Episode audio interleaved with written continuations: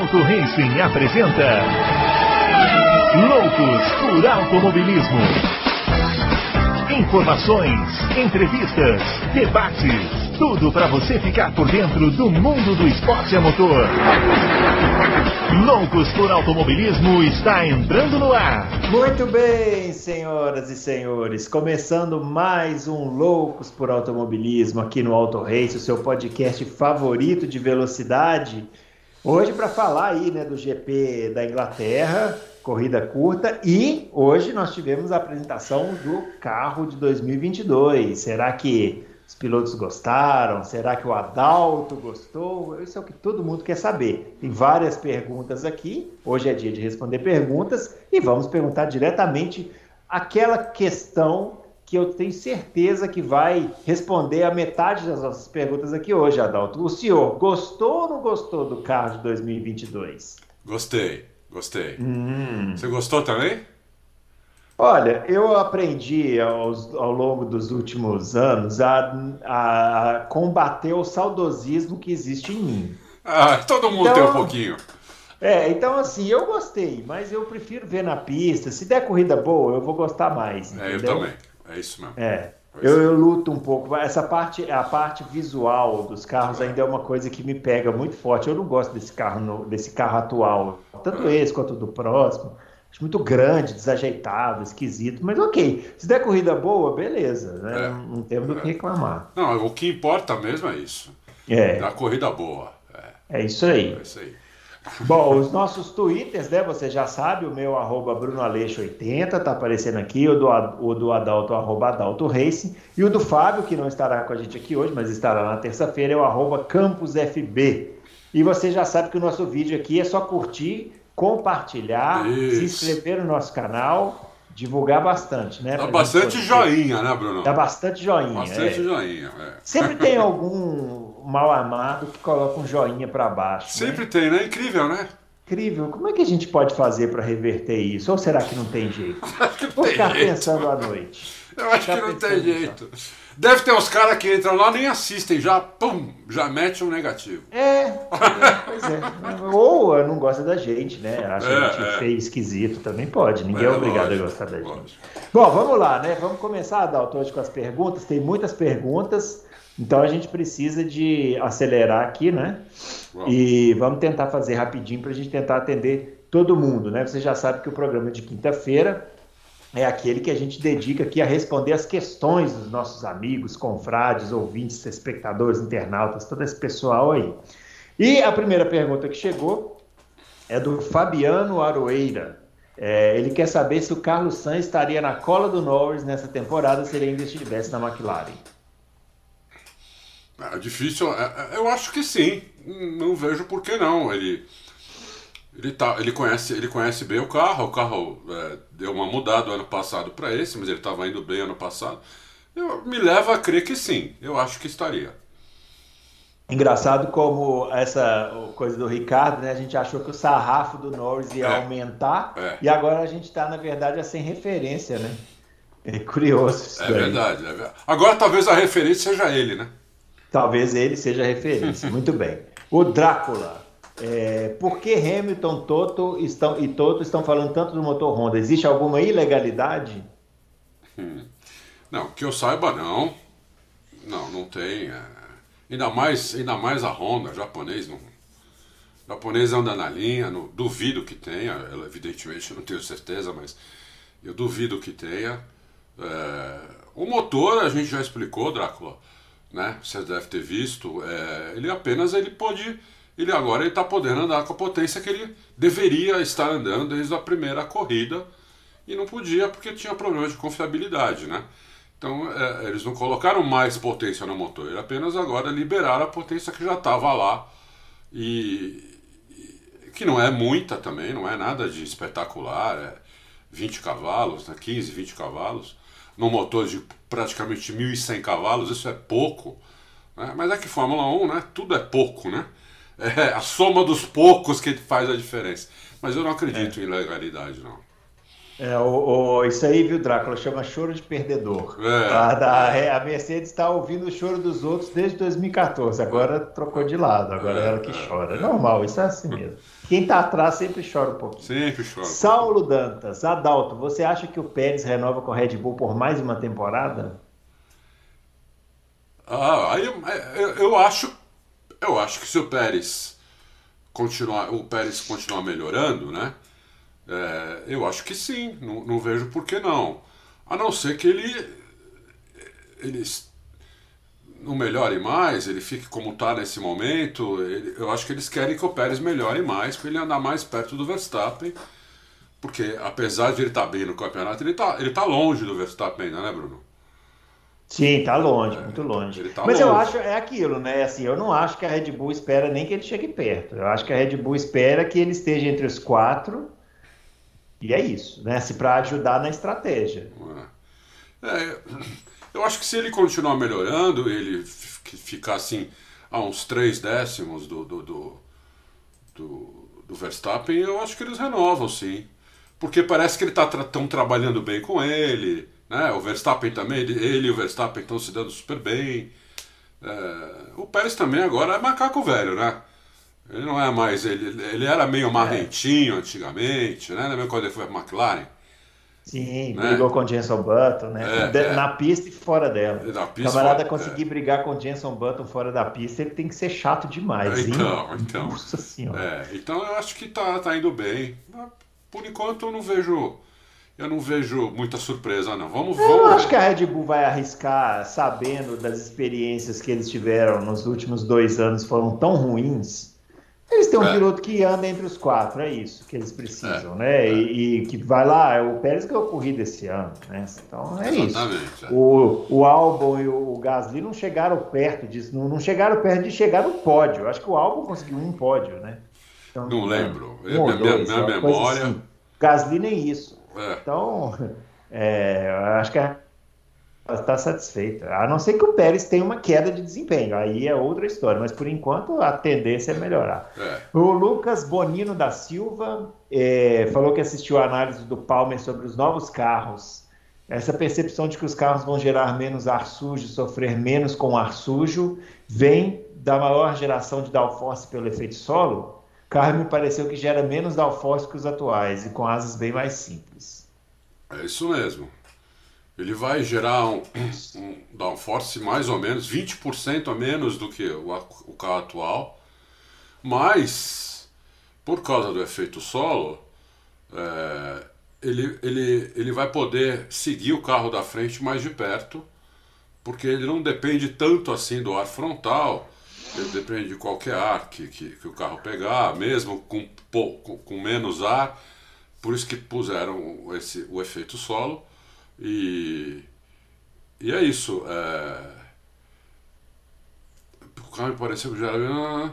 Sim, as é, asas são mais simples, exatamente. É para gerar menos vórtice atrás do carro, entendeu? Menos aquele turbilhão de ar. Né? Quanto uhum. menos turbilhão de ar o carro da frente gerar por detrás, melhor. Isso é, tem, um, tem, um, desenho, acho que vocês colocaram aqui no Race, que mostra bem que o ar, ele, hoje ele sai e vai para trás todo é. balançando, né? E a, agora, ou no ano que vem, o ar vai, vai para cima, assim, vai embora para alto. Assim. É, é. Ele, gera, ele gera muito menos turbilhão na parte de trás, entendeu? É. Então, é. é. Em tese vai funcionar, né? Vai funcionar. Mas tem que ver na pista. É. em computação melhorou pra caramba, né? Uhum. Vamos ver na, na prática. Vamos ver na prática. Adriano Aguiar. Nesse novo formato, veremos um campeão quase sem vitória? Não, formato, não... será que ele está falando de, de sprint, da, da, da classificação sprint, deve race ser, sprint? Não sei. É. Não, não, acho que não, Adriano. É, os 25 pontos da vitória. Hoje tem 29 pontos disponíveis, né? São 25 da vitória, um da, da volta mais rápida e três de, ven de vencer a corrida curta. De 29, 25 ainda é pela vitória da corrida. Então, o cara precisa ganhar. Se não ganhar, né? Não, não, não, acontece, que nem aconteceu em 81. 82, 82. né? O Rosberg ganhou o campeonato com uma vitória. Uma vitória. Aquilo é. É que aquilo... também É, é que também o, a, o, o, que influencia mais isso aí é o sistema de pontuação, né? O é. sistema de pontuação que nem hoje, que a vitória para o segundo lugar dá quase sete pontos de diferença, diferença. é difícil, né? O cara não ganhar corrida é difícil ele, ele ser campeão. Não, né? o cara tem que ganhar corrida, não tem jeito. Tem Algumas corrida, corridas, não é uma Os caras tentaram fazer isso quando eles colocaram aquela pontuação ridícula lá em 2003, que o primeiro ganhava 10 e o segundo ganhava 8. É. É. Foi aquela pontuação anti-Schumacher, né? Que eles tentaram ver se colocavam dava mais pontos se, se os caras conseguiam ficar mais perto do Schumacher. Mas o Schumacher continuou ganhando corrida. Gostei da pontuação anti-Schumacher. É, não, não, não, foi, né? Aquela pontuação, os caras sentaram como a gente pode segurar esse cara mais tempo antes dele ser campeão? Eles diminuíram a, a vantagem do primeiro para o segundo, adiantou muito, né?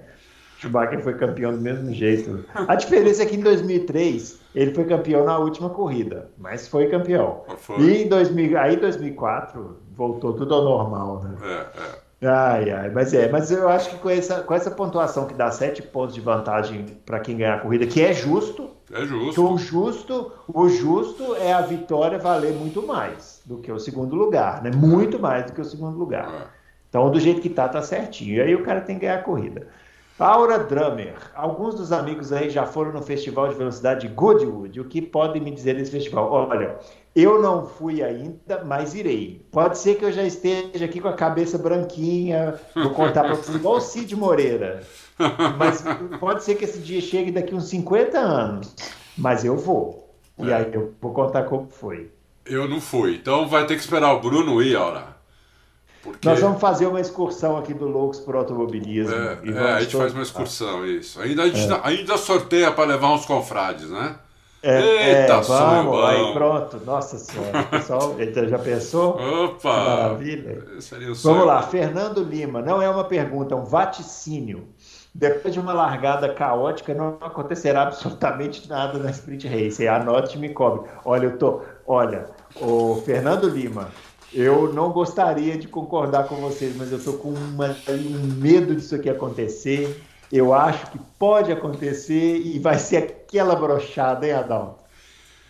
Pode acontecer. eu, achei, eu, eu acho que eles escolheram três pistas boas para fazer isso. Então, é. Né? Silverstone, porque não tem muito problema de ultrapassagem em Silverstone, nem em Monza, nem em Interlagos. Tem, são pistas com pontos de ultrapassagens claros.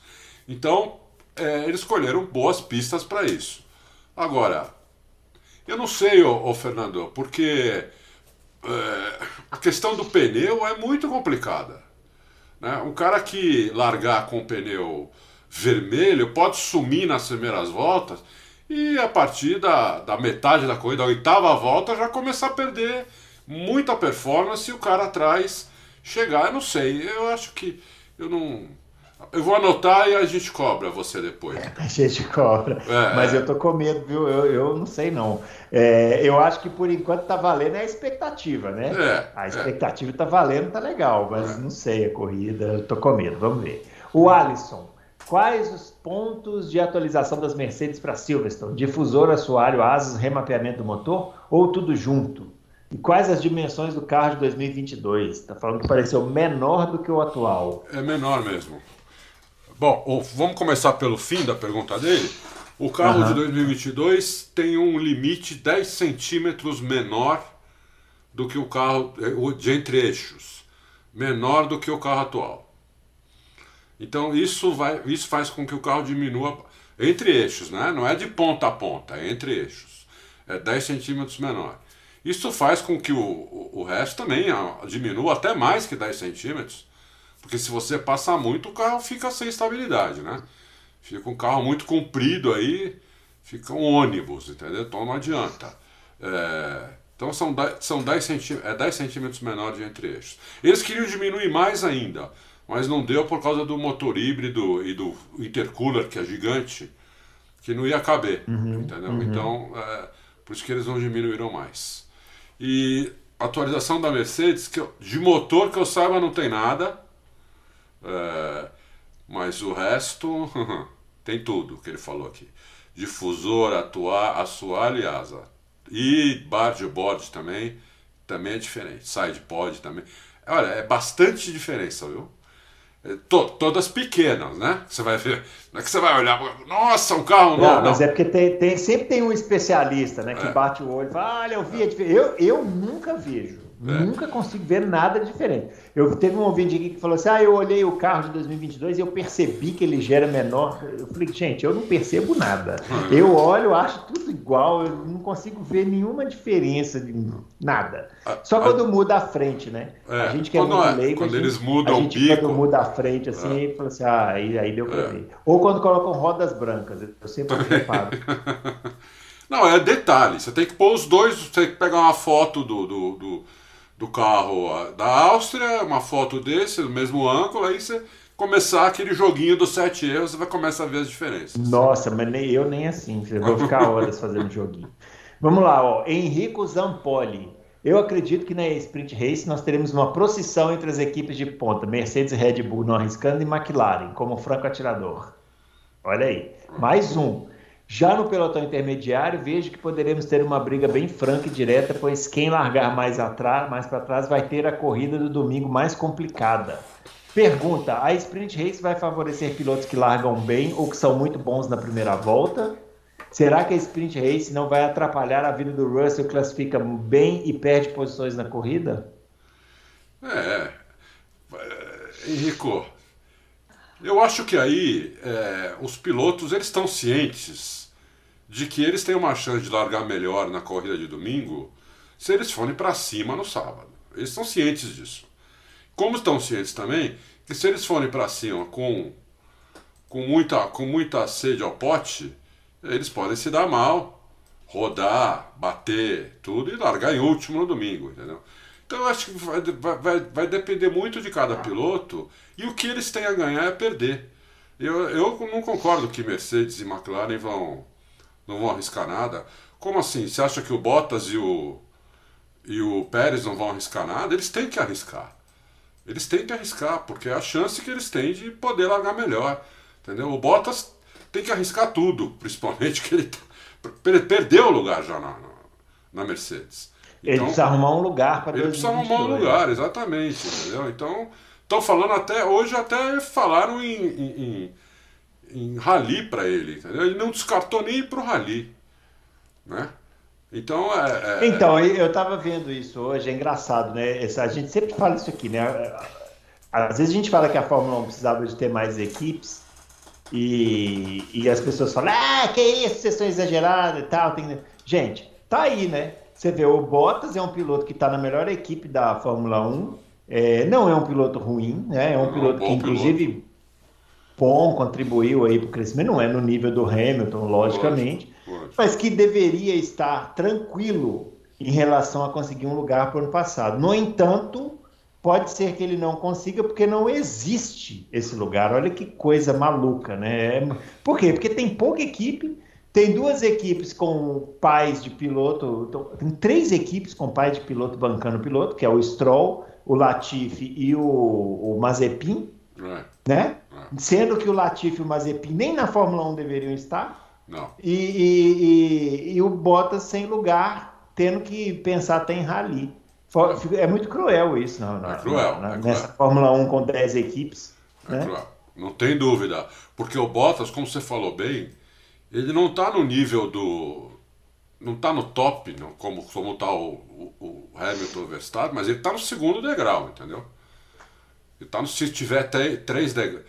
Se tiver, vai, três prateleiras hoje na Fórmula 1, ele está na segunda, entendeu? Então ele tinha que ter lugar. Mas eu acho que ele tem lugar sim, eu acho que. Eu, eu acho, eu acho, não é informação, eu acho que ele vai acabar na, na Alfa Romeo. Muito bem. Daniel Oliveira, é, nesse novo formato GP, quem são os pilotos que podem surpreender, se dando bem melhor que o normal? Eu apostaria no Sainz, porque ele é muito técnico e tem uma tocada limpa. E vocês, têm alguma aposta? É, não sei. Eu, eu, eu, eu acho que isso do Sainz ajuda ele mais na, na corrida normal do que na corrida curta. Né? Na corrida curta, eu acho que ajuda mais o Leclerc. Sim. Você pode ver que o Sainz sempre chega no Leclerc no final das corridas. Né? O Leclerc costuma largar na frente dele e nas primeiras voltas o Leclerc abre dele. Depois que ele vai chegando, vai chegando, vai chegando, como aconteceu agora na Áustria, até chegou, passou, passou o Leclerc, passou o Ricardo, mas é, eu acho que o Leclerc é, pode se dar bem. Eu acho que o, o, o, por exemplo, o Russell, que não costuma ser bom de primeira volta, ele vai fazer um, o possível agora para melhorar nisso. Eu acho que o Bottas e o Pérez têm que ir para cima. O Alonso, é, o Alonso vai, é um que vai para cima mesmo. É, eu, eu tô mais para esses pilotos. É... O Alonso vai se dar bem porque corrida mais curta não exige tanto condicionamento físico, né? Também, do vovô, né? É, ele vai. É. Ah, e, o, e o Alonso é um cara que guia bem o carro com o pneu gelado também, entendeu? É. é. então ele, ele, eu acho que o Alonso é um cara que vai para cima com tudo. E ele anda muito bem, Silverson Muito bem. Verdade, bem lembrado. Ah. Vamos lá, Luca Donca, ah, sei lá, é aquele Luca que é jogador de, que tem nome de jogador de basquete, pelo que vocês comentaram aí, né? Muito bem. É, ô, senhor Luca, doutor Luca, vamos mudar esse sobrenome, porque eu não, nem sei que símbolo é esse que tem em cima do C, nem, nem sei o que é. Bom, Ó, o que esperar da Fórmula 1 em 2022? Podemos dizer que haverá maior equilíbrio, com três quartos das equipes disputando o título e mais a metade como Alpine e Aston Martin disputando pódios e vitórias? Acho que ele está muito otimista, hein, ô, ô, Luca? Não, olha, Luca, o ano que vem pode ser, inclusive pode acontecer alguma surpresa, né? Porque é o primeiro ano Pode aparecer uma equipe que hoje não, não disputa nem pode aparecer Pode aparecer uma Brown GP, né? É, exatamente. Pode aparecer uma Brown GP e, e ganhar, entendeu? Ganhar o campeonato. É muito, muito difícil a gente chutar. Né? É lógico, as equipes que têm mais recursos técnicos, ah, não é nem mais financeiro, porque agora a parte financeira também ficou, ficou é, em segundo plano, sempre foi primeiríssimo plano, agora virou segundo plano né? É, porque todas elas têm um teto ali. Então, quem tiver mais recurso técnico, evidentemente que tem mais chance de se destacar. E quem tem mais recurso técnico é a Mercedes, a Red Bull e a Ferrari. Não tem dúvida, as três.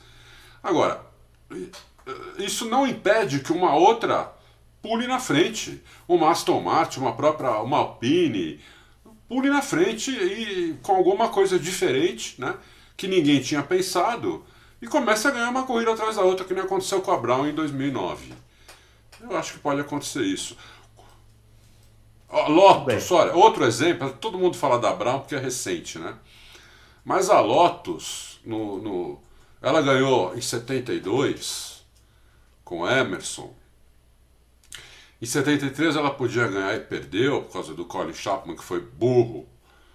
É, é, que foi burro, ele é, perdeu porque foi burro, né? Perdeu lá em Monza o campeonato. Quando o Emerson ficou esperando a ordem para passar o, o Peterson, o Peterson tirar o pé, a ordem não veio e ele ficou em segundo e pe perdeu a chance de ganhar o campeonato ali. É, depois, a, a, a, aí a Lotus deu uma caída. De repente o Colin Chapman inventou o efeito solo, carro asa, né, em 78.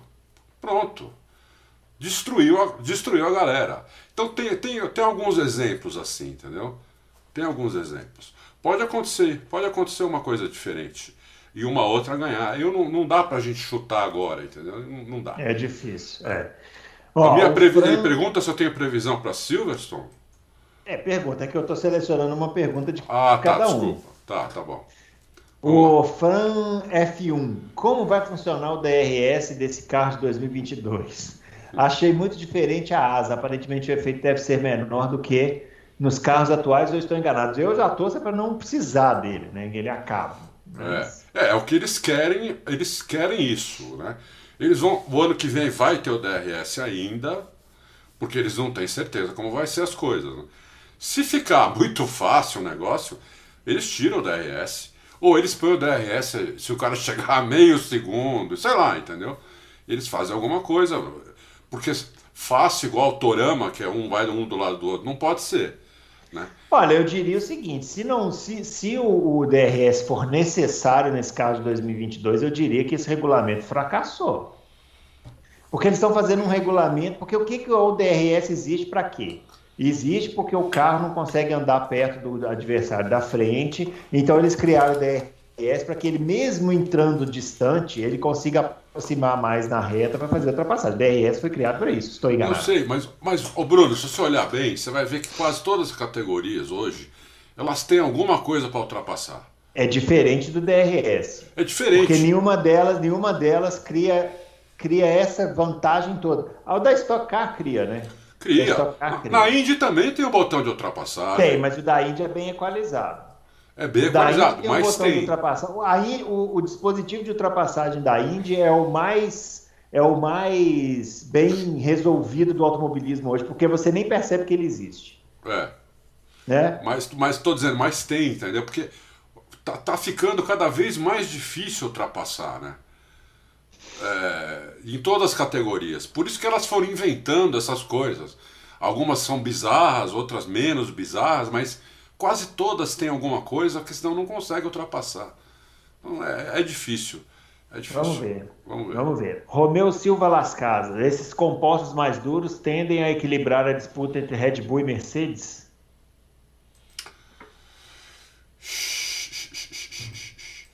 Eu não sei se tendem a equilibrar. Nenhuma delas reclamou quando testaram isso, né, Romeu? Então, é, a, a, Red Bull gasta um pouco mais de pneu do que a Mercedes, né?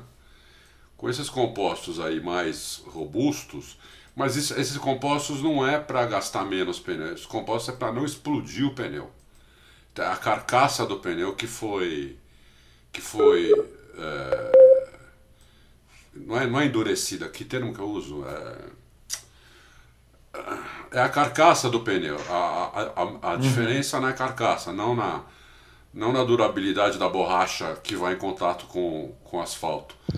Então, eu, eu acho que não, talvez não faça muita diferença, não. Vamos lá. O Santiago, quais dos pilotos poderão se dar melhor tendo como base o tipo de pilotagem de cada um, no caso de 2022? É. Olha, os que tiverem mais habilidade e talento natural para se adaptar melhor, mais rápido ao carro. Eventualmente, todos vão se adaptar ao carro em algum momento. Mas os que se adaptarem mais rápido, os que tiverem mais um poder melhor de adaptação, vão se dar melhor. Então a gente pode pensar assim na primeira metade do ano que vem, a gente pode ver muitas diferenças entre companheiros de equipe, maiores do que a gente vê hoje. É, por exemplo, Norris e Ricardo pode acontecer em várias equipes, entendeu? Então eu acho que isso, isso que pode acontecer. É, os melhores pilotos, te, teoricamente, vão se adaptar mais rápido, que é o Hamilton, o Verstappen, agora pode colocar o Norris nisso, né? O Alonso. É, lembrando, le, lembrando que tem um piloto que pegou quatro regulamentos diferentes na Fórmula 1 e se adaptou bem em todos. É. Quem é esse piloto? Lewis Hamilton. Lewis Hamilton. Você se adaptou a todos os regulamentos, desde 2007, todos. o que mudou a Fórmula 1. Você pega aqueles é. carros é. e pega o carro de agora, parece outra categoria. Parece outra categoria. Ele pegou, ele pegou até 2008, ele era um tipo. Aí ele pegou 2009 a 2013. Depois ele pegou 2014 até 2016. E depois ele pegou 2016, 2017 até hoje. É. Todos são quatro regulamentos diferentes e muito diferentes. Né? Ganhou e fez muito pole diferente. com todos. Ganhou e fez pole em todos. É. Então, ah, o cara é... fala, é, mas desde 2014 ele tem o melhor carro. Bom, e a de 2007 2014 são sete anos. É. é. Que ele não tinha o melhor carro. É isso aí. Uhum. É. Não, mas independente de se ganhou ou não ganhou, andou bem. Andou bem. É isso que eu tô falando. Tipo assim, andou bem. Porque tem piloto que. O Russell não tem o melhor carro, nunca ganhou corrida, não marcou um ponto e a gente fica aqui rasgando elogio. Por quê? É verdade. Porque anda bem. É verdade. Não, não, é, não é o resultado, né? É, é, é, é, o, é, a, é a performance. O Norris também. Ele, ele, ele nunca ganhou corrida e a gente não para de elogiar. O Verstappen, é. antes de ganhar a corrida com a Red Bull, quando ele estava na Toro Rosso, a gente também elogiava pra caramba, então. Uhum. É isso. É isso aí. Hum. Oswaldo Ferreira Filho. Esse é velho, Adalto... É, esse é das antigas, né? Esse é das antigas. Adalto, ah, o novo formato de classificação e introdução de novos pneus justificam cotações dos pilotos na bolsa de apostas ou tem algo que não sabemos? Aí ele tá falando aqui, ó, o Russell pagando menos que o Gasly, Schumacher pagando metade do que paga o Alonso. Isso é a conversa de quem aposta, né? Aí eu deixo para é. Adalto. Tá falando que o Stroll tá pagando mesmo que o Lafitte e o Mazepin. Ele tá falando que ele concorda. Aí vai ser não. banido do site. É, como que é, Oswaldo, como que é feita essa cotação? É com quanto o pessoal que aposta já tá, já tava, já tá apostando nos pilotos. Então eles pegam, por exemplo, uma média das três corridas anteriores e colocam lá. Então, por exemplo, o Verstappen ganhou as três corridas anteriores, então é o que vai pagar menos. Então eles colocam lá e abre assim a cotação. De repente, vai o Bruno lá, milionário, bilionário, e coloca lá um milhão no. no 100 mil reais, por exemplo, no, no Russell. A conta. O, que estava lá, do, 250 para cada um. O Bruno vai ganhar os 250 para cada um se o Russell ganhar a corrida. Mas hora que o Bruno colocar isso, a cotação dele já de 250 para um já cai para 50 para um, entendeu? Porque já tem muito dinheiro apostado nele. Então, conforme as pessoas vão apostando, vai mudando esse, essa cotação deles. Entendeu? Naquele momento que a gente fez a matéria e colocou, eu não, não agora nesse momento precisava entrar lá de novo para ver como tá. Não deve ter mudado muito, que ainda não começou o final de semana. Mas assim que acabar o TL1 já muda aquilo, bastante, entendeu? E agora, por exemplo, se alguém for lá, o Stroll tá pagando a mesma coisa. Se alguém for lá e meter um milhão no Stroll, ele vai pagar 10 para 1 só da, da, daqui a. depois que o cara fizer isso, entendeu? Então depende muito. Como a corrida na Inglaterra, deve ter um monte de inglês lá torcendo pro Russell, apostaram no Russell, entendeu? E a cotação dele ficou essa, altíssima aí, por causa disso, não tem outra razão. Muito bem. O Wellington Silva. Há bastante notícias sobre a volta da Mercedes em Silverstone. Eu pergunto: vocês acham que a Mercedes realmente tem chance de vencer a corrida? Eu acho que o fator que pode definir isso é o pneu. Fora isso, não vejo outro ponto do carro que dê vantagem à Mercedes. Estou louco? Não, tem sim, tem sim. É, as curvas, curvas de alta. Né? É, em Silverstone tem muita curva de alta. Só tem uma curva lá que é de baixo, é feita a menos de 100 por hora. Depois você tem algumas curvas de média velocidade e muitas curvas de alta. Isso, isso ajuda muito a Mercedes. Então isso faz diferença sim. É, não tem dúvida. Eu acho que a Mercedes pode ganhar a corrida sim. É, não estou dizendo que vai ganhar, mas eu acho que pode ganhar. E, inclusive, se não ganhar, se ficar muito atrás, se chegar ali perto, não, mas se ficar muito atrás, Verstappen ganhar e o Hamilton chegar 20 segundos, 15, 20 segundos atrás, eu acho que é babar o campeonato. Hum, tem uma pergunta dessa aqui, guarda aí. Tá. Doutor Caveira, a Ferrari tem alguma chance em Silverstone? Pergunta bem direta. É, doutor Caveira, infelizmente para o senhor, eu acho que não. Não tem chance. Depende de chance de quê, né? Chance de marcar ponto? Sim. Ah, sim. Marcar ponto, sim. Mas acho que nem pódio não tem chance. É. Olha o que a Ferrari sofreu lá em Paul Ricard é, que é a última pista mais ou menos de alta que tem. Olha o que eles sofreram. E Silverstone é mais de alta ainda. Eu acho que não tem chance. Muito bem, uma pergunta do Simia. É, acabei de ver o de 2022 e achei bem bonito. Fiquei com dúvida para que servem aquelas calotas nas rodas e para que serve aquela asinha para lama em cima dos pneus dianteiros. E depois o Marcelo BP complementa falando assim, qual que é a tara do Ross Brown com essas calotas ridículas? Se era para ampliar o raio das rodas, qual que é o sentido em tampá-las? A, a, calota ajuda na aerodinâmica, eles, isso aí a, a Fórmula 1 já tentou fazer antigamente e baniram. Ela ajuda na aerodinâmica do carro porque ela impede aquele turbilhão dentro da roda. Então eles liberaram para ter as calotas por causa disso, porque já tiraram tanto da force do carro 20% mais ou menos, então liberaram isso daí, que ajuda um pouco. Mas aqui... é feio mesmo, eu tenho que concordar com o doutor o Marcelo BP aqui, o Simi, é horroroso. É, é feio, eu não gosto também da calota. É, aquela, aquela asinha em cima do pneu dianteiro é para impedir que os engenheiros usem aquela lateral do carro, aquele começo da lateral do carro, como eles usam hoje, para selar o carro, é, para tentar selar a parte da frente do carro no chão. Só por isso. É para impedir um downforce maior ali na, na dianteira. Muito bem. O rato do indoor, qual a expectativa de vocês em relação a Russell versus Hamilton em 2022? Tem alguma chance de repetir o que aconteceu em, com Alonso e Hamilton em 2007? Minha aposta é que o Russell bate Hamilton em classificação já em 2022. O rato do indoor já decretando aí. Não, eu, eu não, eu, eu não. É, eu acho o Russell muito bom piloto, mas eu não acho o Russell um fenômeno como eu achava o Hamilton quando ele chegou na Fórmula 1. Não, e tem uma coisa também, né? O Hamilton em 2007 tinha um fator surpresa, né? É. Ninguém esperava aquilo, né? Porque é. o Hamilton estava estreando. O Russell a gente já viu, ele é bom, mas é. a gente já sabe os defeitos que ele tem. Isso. Primeira volta, é, então não é. sei. Tá é, eu acho que o, o, o, eu acho que o Russell não vai ser o Hamilton do Alonso, como o Hamilton foi. Entendeu? É, eu acho que o primeiro ano ainda acho que sou mais Hamilton. É, acho que o Russell pode andar junto, pode ganhar corrida, pode fazer pole, mas ainda acho que o Hamilton ganha dele o ano que vem. Tenho quase convicção, quase que aposto dinheiro nisso. Ó. Oh. Muito bem. Silvano Souza. Esse novo regulamento foi pensado para dar mais competitividade para a Fórmula 1. Na visão de vocês, qual será a hierarquia das equipes para 2022? Putz, e dos pilotos, quem se sairá melhor e por quê? A gente já falou dos pilotos, já falamos, né? da, das equipes agora. É. As equipes são as mesmas, né? Eu, eu... A Ferrari está trabalhando nesse carro já desde também do começo.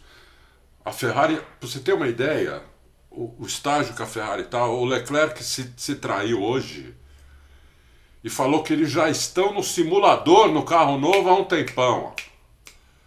Então você imagina o estágio que já está a Ferrari, já tem simulador do carro novo, que eles já estão treinando há um tempão. Ele já falou que tem que mudar a tocada e tudo. Então, é, é, né? É. Se a Ferrari, que é uma bagunça, né?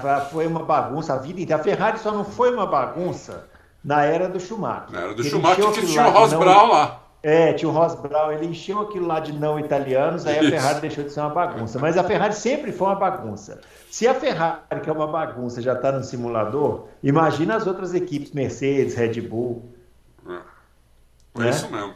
É, são, é eu, eu, eu, ainda vou com, as três, com essas três e vai com a McLaren também, porque a McLaren tem feito tudo certo. Aliás, você viu que o, o, você viu que o Zac Brown pegou, né? coronavírus. Pegou Covid. Mas ele acho que ele já tinha vacinado, né? Deve é. ficar só em repouso lá e voltar. É. Tranquilo, porque a vacina, pessoal, não impede de pegar. Isso. Vamos repetir esse mantra: não é. impede de pegar, não impede de pegar. Impede de ir para o hospital e morrer. É isso, isso tá? Então vacinem-se. O Davidson Alba pergunta: gostaria de saber o palpite do Adalto do Bruno e do Fábio para os lugares imediatamente fora do pódio, onde haverá mais graça na corrida, imagino eu.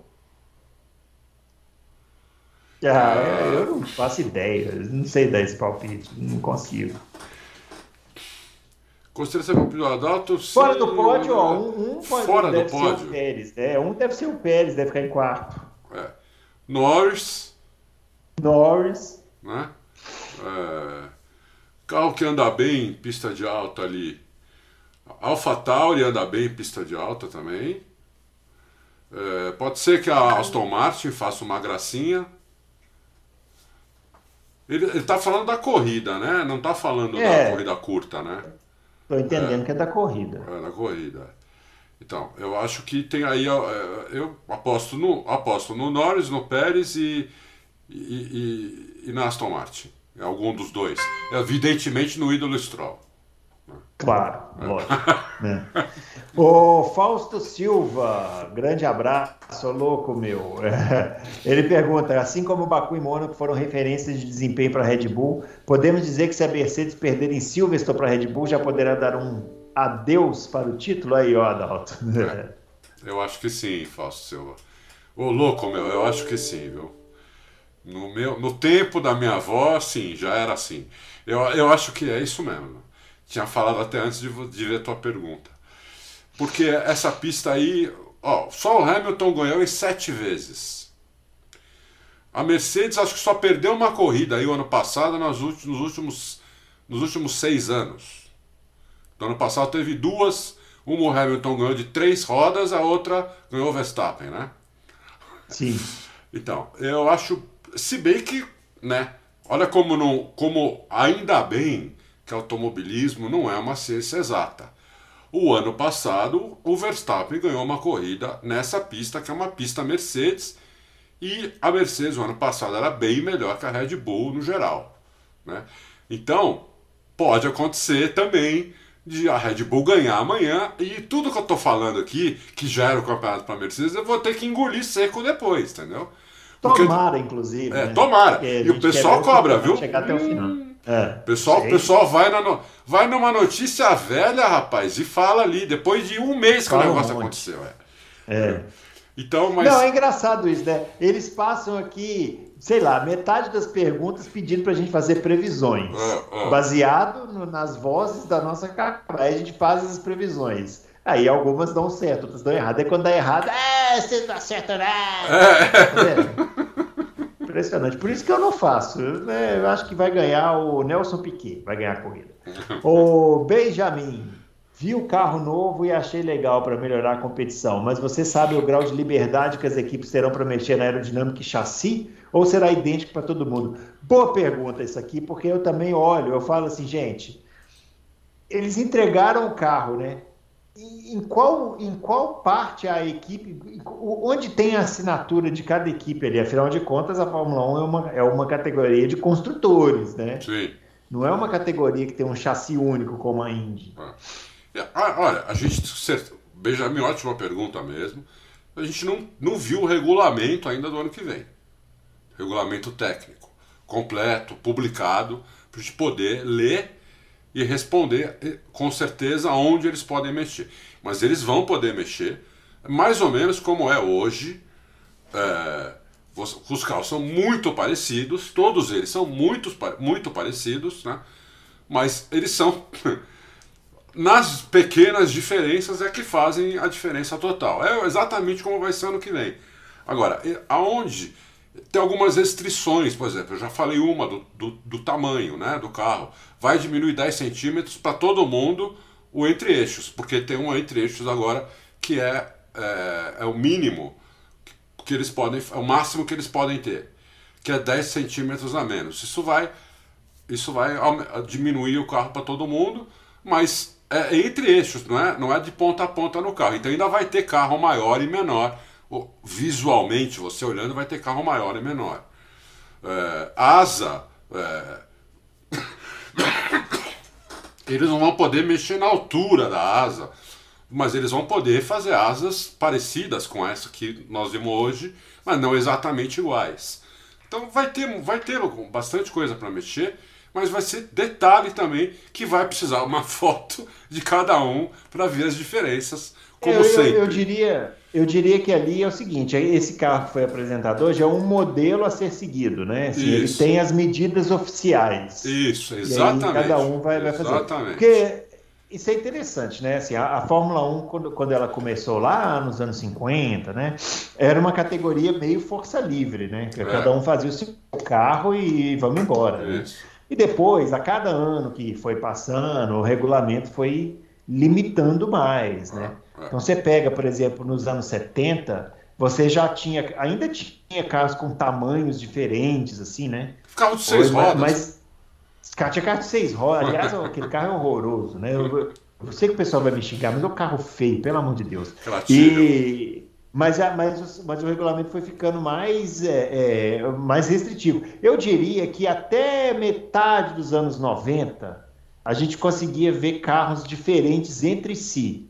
Sim, é, visualmente um fácil. mais, visualmente, que é, você bate é. o olho e fala, puta, esse carro, tipo aquela Benetton com aquele bico pro alto, aí é, tinha o Williams que era com o nariz para baixo, é, né? É. Você conseguia ver isso. A partir de 97, 98, foi, começou a ficar tudo muito parecido, né? Foi. O regulamento foi, foi, ele foi. Agora, isso também por causa de custo, né? Porque Sim. se deixasse livre, se deixasse livre, a Fórmula Não. 1 ia acabar. Ia acabar, ia acabar. Ia, ia ter três equipes hoje lá. É. Entendeu? Três montadoras. Três montadoras. Ia acontecer que é. nem o EC. Aí o cara vai lá, é. faz um carro, ganha dois, três anos e vai embora. E vai embora. Entra é. outro. Para con concorrer é. com os garagistas. Entendeu? Uhum. Então, por isso que a Fórmula 1 precisa fazer isso. Não, a Fórmula 1 não pode ser força livre. Tem que ter um é. regulamento. E esse regulamento que, que dá o charme. É isso que dá o charme para a Fórmula 1. Porque ela continua sendo os carros mais rápidos do mundo. Os carros são muito parecidos, mas não são iguais. Né? E, tem, e tem um monte de, de jogada genial de engenharia na Fórmula 1. Um monte uhum. de jogada genial. E você precisa de, de pilotos que consigam tirar tudo do carro. Então só 20 chegam lá. De todos os pilotos do mundo, só 20 chegam lá. Sendo que dois aí chegaram. O, o ídolo Stroll também chegou com, com grana, mas hoje o ídolo Stroll se garante sem grana. Agora, o, o, o Mazepin e o Latifi, como disse o Bruno, não deviam nem estar tá lá. Fora esses dois, que toda regra tem exceção, todos os outros pilotos, teoricamente, são os melhores que nós temos no mundo hoje, entendeu? Então, eu, Muito bem. É isso aí. É isso aí. Leandro Peixoto, tendo em vista a dificuldade do Vettel com esse modelo de carro de traseira mais solta, o carro de 2022 poderia trazê-lo novamente ao topo da pilotagem? Ou será que é uma questão de idade, reflexo, etc? É uma boa pergunta. É, o carro, a gente não sabe exatamente qual é a característica do, do próximo carro, né? Mas não me parece ser um carro que vai sair de traseira. Né? Então, pode, o Vettel pode, pode se dar bem com isso. Ele pode ser um dos caras que se, se adapte mais rápido, um dos caras que se adapte ra rapidamente a esse carro em relação a outros. Não tem dúvida, pode acontecer.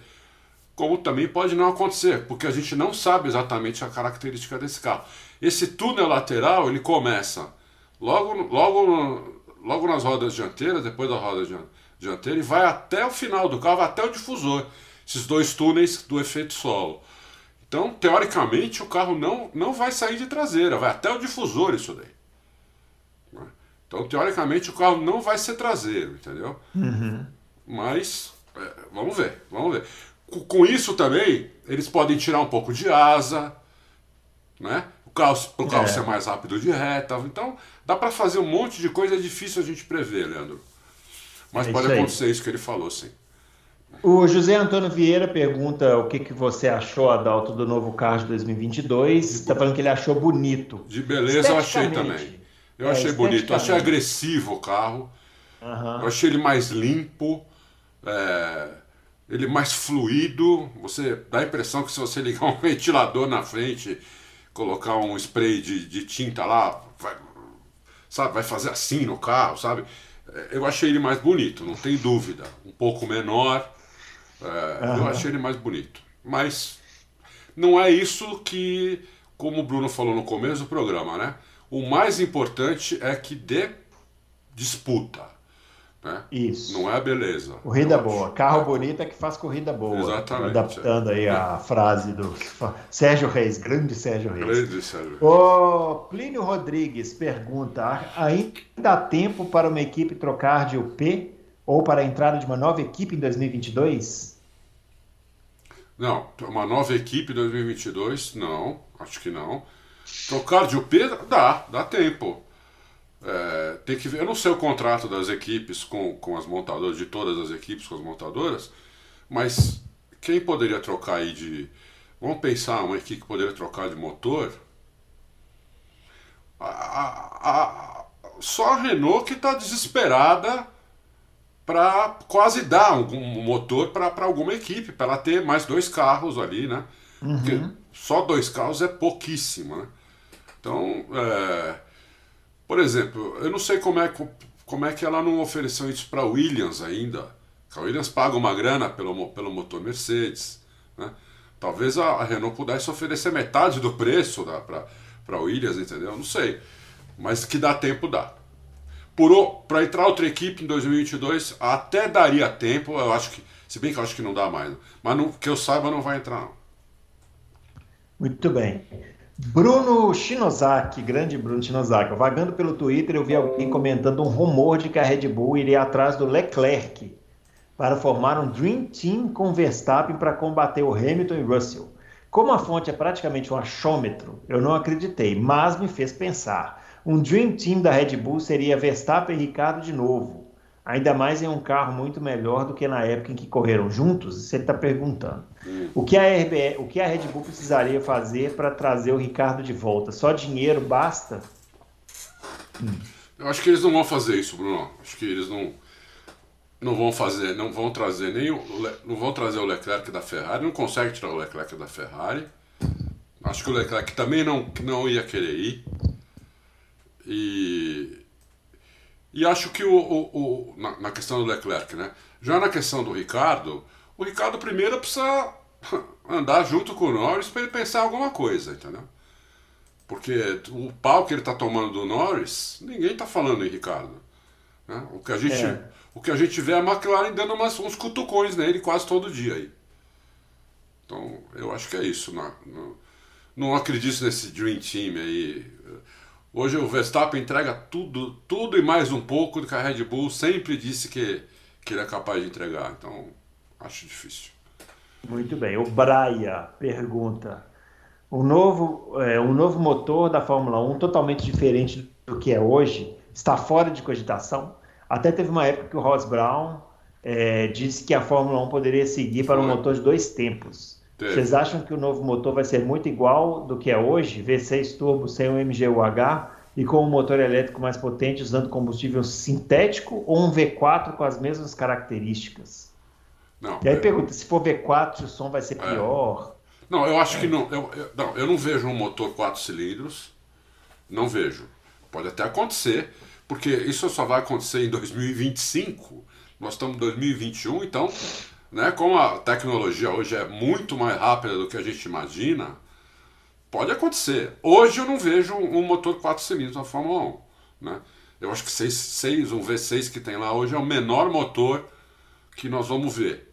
Já chegou até 4 cilindros, a própria BM, 4 cilindros turbo. Piquet andou com esse carro, o carro era um canhão. Mas era, como disse o Bruno, era quase força livre naquela época também, na questão uhum. do motor, né?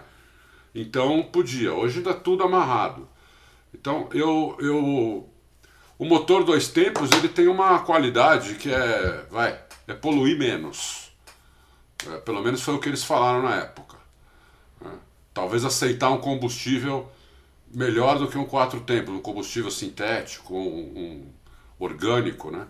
É, melhor do que um quatro tempos. É, por, isso que, por isso que poluiria menos. Não é porque o motor dois tempos polui menos. É, é o contrário.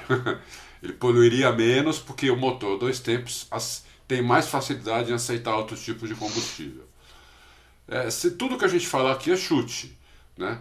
Eu, que, o que eu gostaria é que te voltasse o barulho do motor, né? É, como, é, como um barulho bem mais forte do, do que. Não, como era um V10 ou como era um V12, não vai acontecer. Mas aqueles V8s é, de dois, até 2013 já tinha Cumpria bem, né? É, é, cumpria bem. É. Cumpria bem com a, com a tarefa, entendeu? Eu gostaria que voltasse um barulho daquele, parecido com aquele. Eu acho que isso já melhoraria muito. E temos que rezar aí para o combustível sintético dar certo, porque daí é certeza que nós vamos ter barulho. Porque se não der certo, vai ser bem complicado isso. Porque o é. mundo tá. Você viu? Bom, a gente se informa, às vezes, que está morrendo de gente na Europa e nos Estados Unidos de calor. Uhum. Não sei se foi ontem, anteontem, morreu 160 pessoas de calor. Né? E, e, quer dizer, e olha, o calor forte lá é agosto ainda, hein? Não é nem agora. Sim. Então, você, uhum. então realmente está todo mundo muito preocupado com isso, entendeu? Eu sei que os fãs da Fórmula 1 não estão muito, né? A gente, pelo que a gente lê nos comentários, lê pela internet, os fãs da Fórmula 1 não estão muito preocupados com isso. Eles querem um motor V12 e dane-se. O problema é que a Fórmula 1 é um negócio também, né?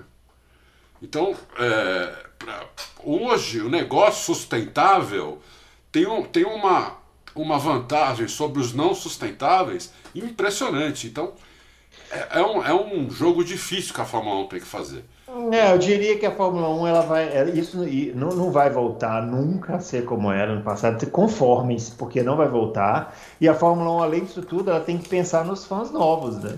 Sim. Os fãs novos que ela, que ela tem que captar. E é uma galera que já está nascendo com outra cabeça, que é. já não gosta de carro como a gente gostava é, na nossa é, geração. Então, é uma tarefa complicada. Eu, eu diria o seguinte: eu queria muito que voltasse o barulho.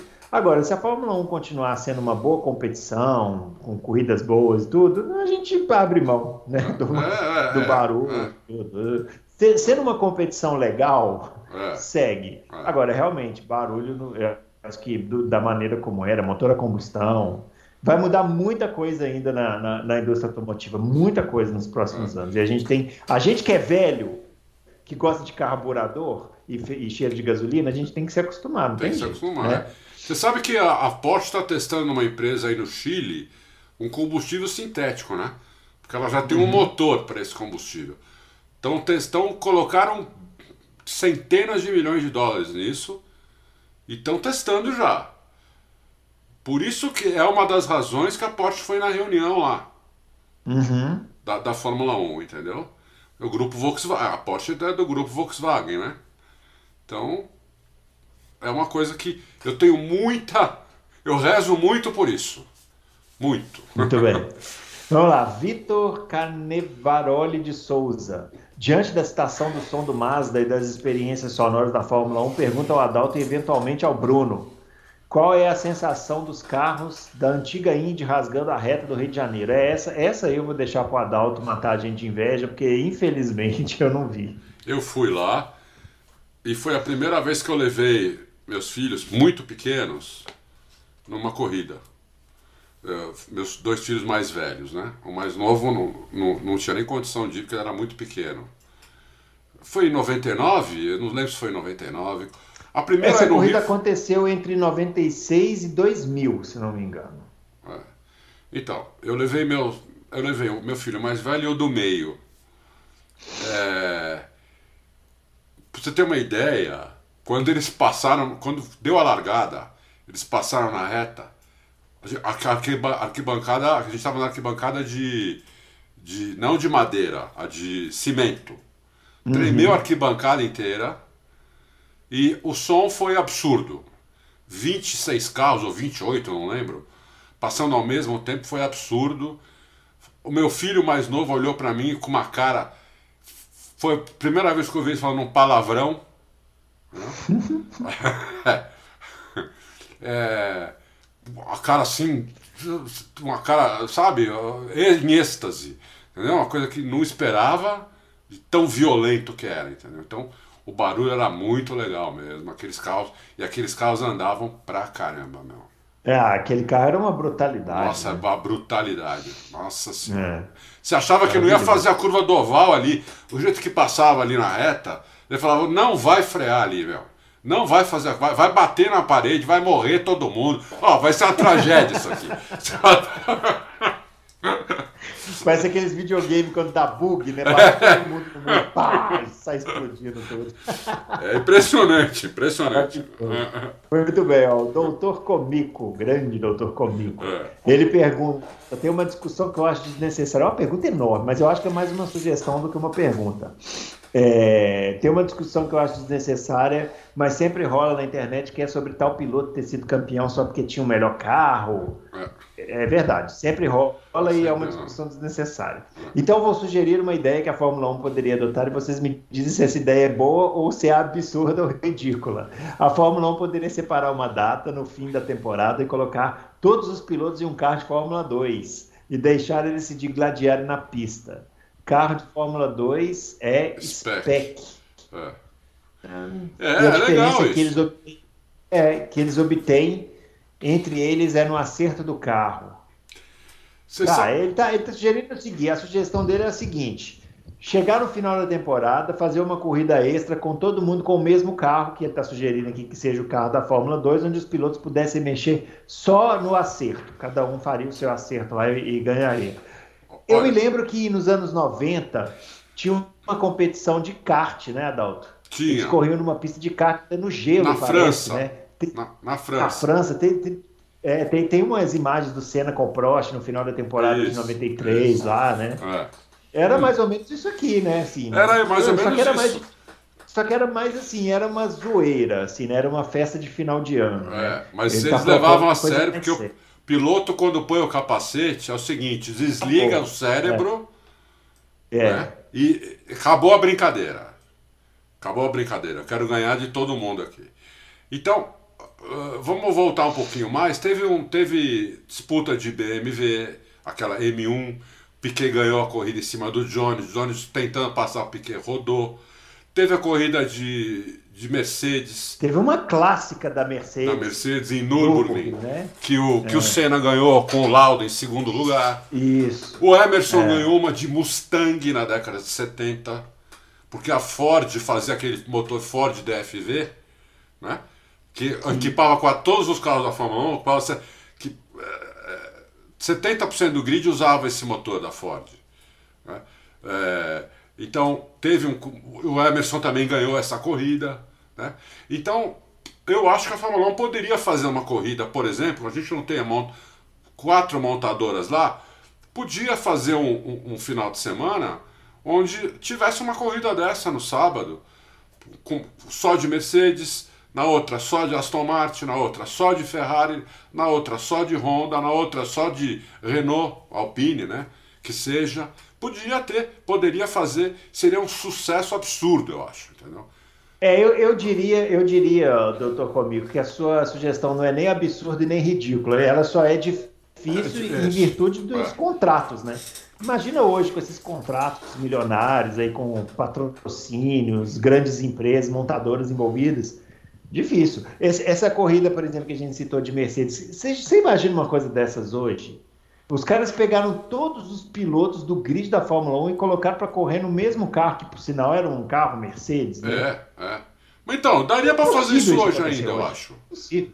Mas o problema é que como é que você só se fosse um carro, um carro que não disputasse Fórmula 1. Porque como é que você ia colocar os pilotos da Renault para correr num Aston Martin, por exemplo? Mas ia ter uma corrida de Aston Martin também. Ia ter uma corrida de todos os carros que tem na Fórmula 1.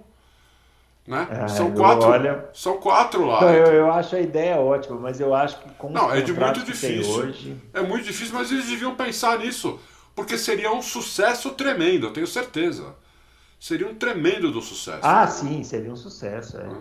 Público Olha, ia mais. Coisa, talvez com a Liberty na jogada, Talvez daqui uns dois ou três anos a gente veja alguma coisa acontecendo, né? Que eles, eles têm mais esse lado tem, tem. aí de, de que se dane o contrato e vamos fazer uma coisa legal para o público. Exatamente. Né? Eu acho que eles têm mais esse, esse lado.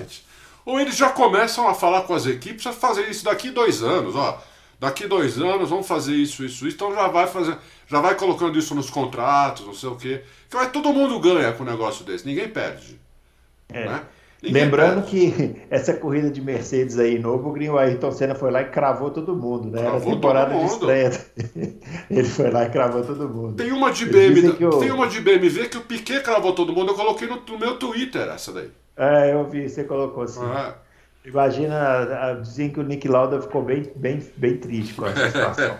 Bom, o Daniel Borges, ó, ele fez três perguntas, Adalto, mas para a gente terminar assim descontraídamente, a última aqui, eu vou escolher a terceira, porque as duas primeiras a gente já falou bastante aqui no programa, e ele quer saber o seguinte, Adalto, o ídolo Stroll está no nível do Vettel? Não, lógico que não. Muito tá acima. Tá brincando, Daniel? Você tá brincando, Daniel? O ídolo tá no nível do Verstappen e do Hamilton. Não, eu tô brincando, lógico. É. É, olha, eles estão andando ali, né? É, eles estão andando parelho. Então, hoje você pode dizer que tá. O, o, Vettel não é mais o Vettel de antes. Mas o Vettel também da Ferrari estava bem mal também. O Vettel, vamos ser sinceros, né?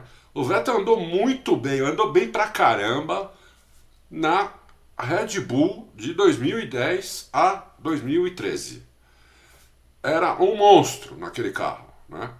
Só, só teve um companheiro de equipe nesse período todo, o Marco Weber, que estava em 2010, ele estava se aposentando, a, a Red Bull que convenceu a ficar. Mas o Vettel andou muito, não tem o que falar. O carro era bom, era. Não importa. como o carro do Hamilton também sempre foi bom e ele sempre andou muito, entendeu?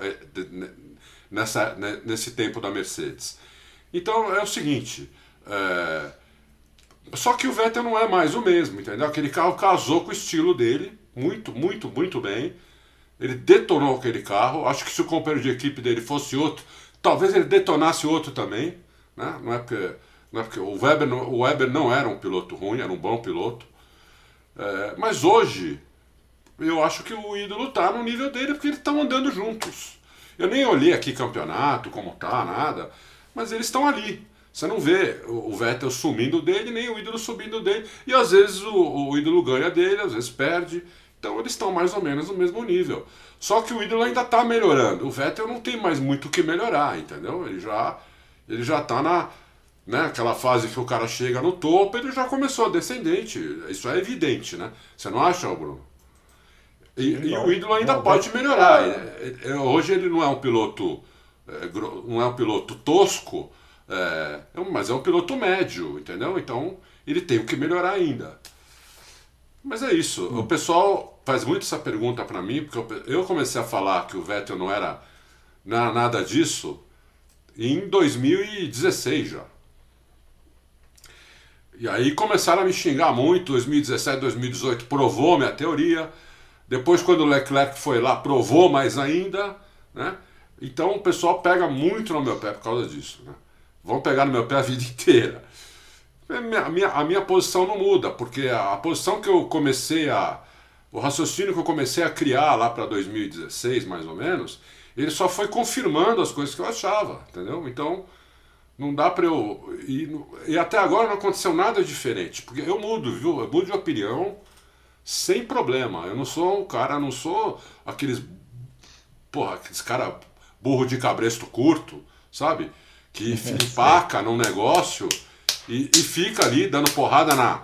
dando cabeçada na parede é, contra os fatos, entendeu? Não, não sou mesmo, entendeu? graças a Deus. Mas não aconteceu nada que me, me tenha feito mudar de ideia, entendeu? Então, eu acho que os dois têm um nível parecido que não é um, que infelizmente hoje não é um nível alto, né? Apesar que o, o, o ídolo em qualquer nível que ele tiver é alto. Ele demorou mais de quase cinco minutos para responder essa pergunta. Vocês veem que é um assunto assim que realmente rende aqui. Rende, e a dificuldade para justificar. Porque é impressionante como, como o pessoal pega no meu pé por causa disso. Nossa Não, Senhora. Ele perguntou para é. saber, está interessado em saber. Como se eu tivesse alguma coisa contra o Vettel. E ao contrário, eu gosto do Vettel. É um dos caras que é. eu gosto, é o Vettel. É que você gosta, é que você gosta mais do Stroll, a gente entende. É, isso tem que entender. O Stroll acima É isso todos. aí, muito bem. Muito bem, finalizando então essa edição do Loucos para Automobilismo, esse final de semana imperdível classificação sprint ou corrida sprint, como vocês quiserem, né? A Fórmula 1 está chamando de classificação sprint, né? O, o, o Twitter é. oficial lá. Mas é, é o que você quiser aí. É, nós estamos chamando no Auto Race de corrida curta de classificação. Isso, pronto. Aí já engloba, já, já engloba todos os conceitos num só, né? É isso aí. Muito bem. Então, e terça-feira, com certeza, teremos muitos assuntos Nossa, aqui para falar na próxima edição. É isso aí, pessoal. Então, muito obrigado a todo mundo que participou aqui hoje com a gente. Não se esqueça do joinha, se inscrevendo no canal e é, marcar lá o sininho para poder receber as notificações dos vídeos novos. O Adalto amanhã já começa, hein? Começa a bombardear de vídeo aqui. Pá, pá, pá, pá. Só vídeo analisando o que está acontecendo no final de semana. Aguardem a análise dessa corrida curta aí no sábado. Vamos ver. Vamos ver se o vídeo dele vai ser tão curto quanto a corrida. Vamos ver, vamos ver. vamos ver. Um grande abraço para todo mundo e até a próxima edição.